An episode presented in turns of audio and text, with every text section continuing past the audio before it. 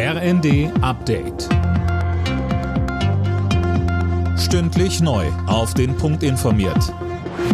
Ich bin Philipp Rösler. Guten Morgen. Vor allem ärmere Länder leiden besonders heftig unter den Folgen des Klimawandels. Für sie hat Bundesentwicklungsministerin Schulze jetzt mehr Unterstützung gefordert. Philipp Nützig hat die Einzelheiten. Es müssen sich mehr Staaten am geplanten Schutzschirm beteiligen, sagte Schulze der Süddeutschen Zeitung. Konkret spricht sie Industriestaaten und große Treibhausgasverursacher wie China an. Deutschland selbst hat bereits 170 Millionen Euro zugesagt. Heute reist Schulze selbst zur Weltklimakonferenz nach Ägypten. Dort will sie den Schutzschirm an den Start bringen. Bei Galeria Karstadt Kaufhof sollen 22 Filialen weiterverkauft und geschlossen werden. Wie die Bildzeitung schreibt, suchen Makler nach neuen Eigentümern. Sie werben demnach damit, dass nach den Filialschließungen Büroflächen im Wert von 430 Millionen Euro entstehen würden.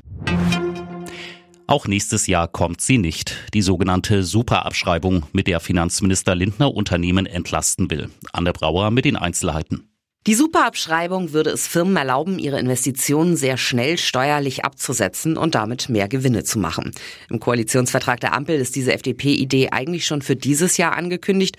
Nun hat Lindner aber dem RND gesagt, dass sie auch nächstes Jahr nicht kommen wird. Lindner hat Sorge, dass die Superabschreibung sonst die Inflation weiter anheizt. Er will erst mal warten, bis sich die wirtschaftliche Lage wieder beruhigt und den Unternehmen dann nachhelfen, wieder durchzustarten. Gladbach hat das Borussen-Duell in der ersten Fußball-Bundesliga für sich entschieden. 4 zu 2 setzten sich die Gladbacher zu Hause gegen Dortmund durch. Der BVB steht damit erstmal nicht mehr in der Spitzengruppe der Tabelle. Die deutsche Handballnationalmannschaft der Frauen ist mit einem Sieg in die EM in Nordmazedonien gestartet. Gegen die Niederlande gewann die Mannschaft deutlich mit 36 zu 28. Alle Nachrichten auf rnd.de